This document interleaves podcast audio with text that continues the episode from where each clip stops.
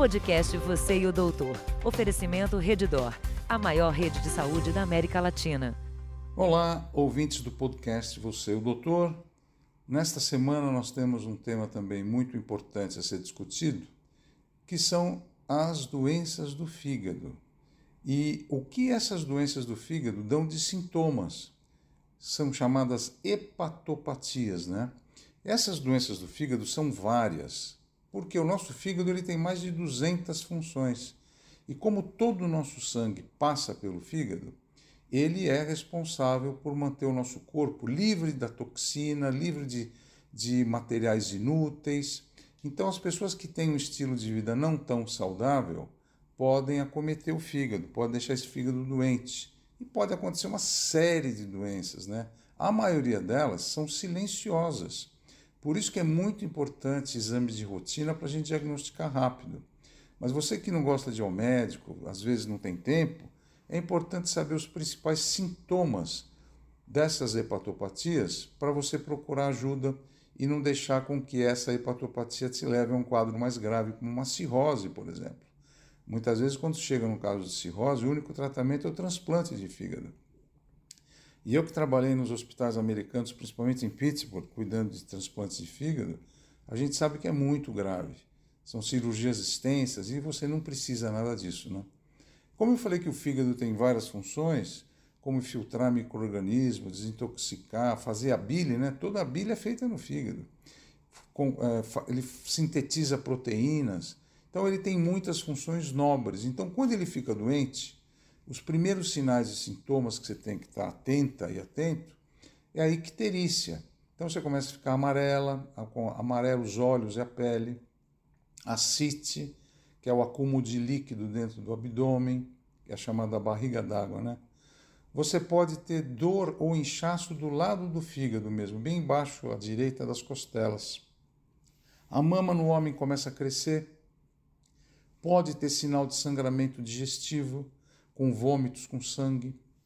O nosso cérebro não funciona bem porque o fígado deixa de filtrar substâncias importantes e você pode estar irritado, com dificuldade de concentração, pode até levar ao coma.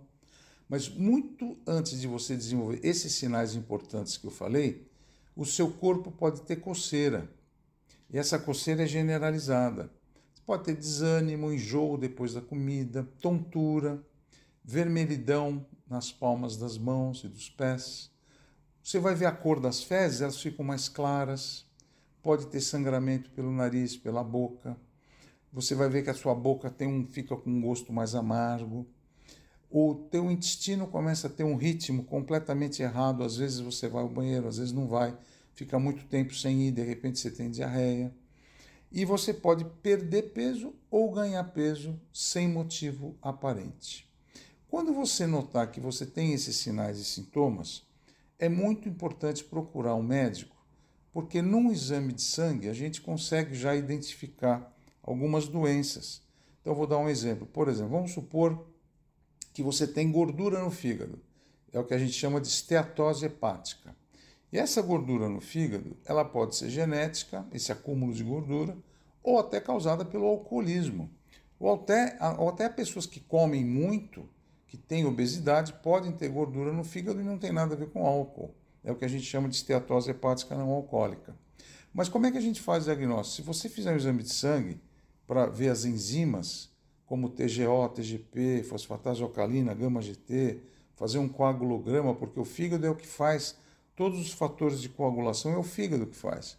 Então a gente vê um coagulograma alterado, a gente pode chegar num quadro de doença hepática, uma, uma hepatopatia. As hepatites virais são um problema no Brasil. A hepatite do tipo A, B, C, D e E, hepatite alcoólica, hepatite autoimune também, em que o teu organismo faz anticorpos contra o teu fígado, podem dar uma doença muito silenciosa no começo. Então fique atento para esses quadros que eu falei, inclusive até o câncer de fígado. A gente sabe que as pessoas que têm hepatite B e hepatite C e até a cirrose não têm sintoma então, quando vai ao médico, já está num grau avançado de cirrose. Então, faça um check-up anual. Quando você tem algum sintoma desse que eu falei, procure o médico. E, como o Brasil tem muito rios, lagoas, também a gente tem as parasitoses, os parasitas que podem dar a doença, principalmente a cirrose, entre elas a esquistossomose, né? Bem, então é importante você pensar nesses ah, quadros que eu falei para você ir ao médico fazer exames. Então não deixa para depois. E a gente sabe que no Brasil tem vários hospitais que têm condições de fazer um bom diagnóstico.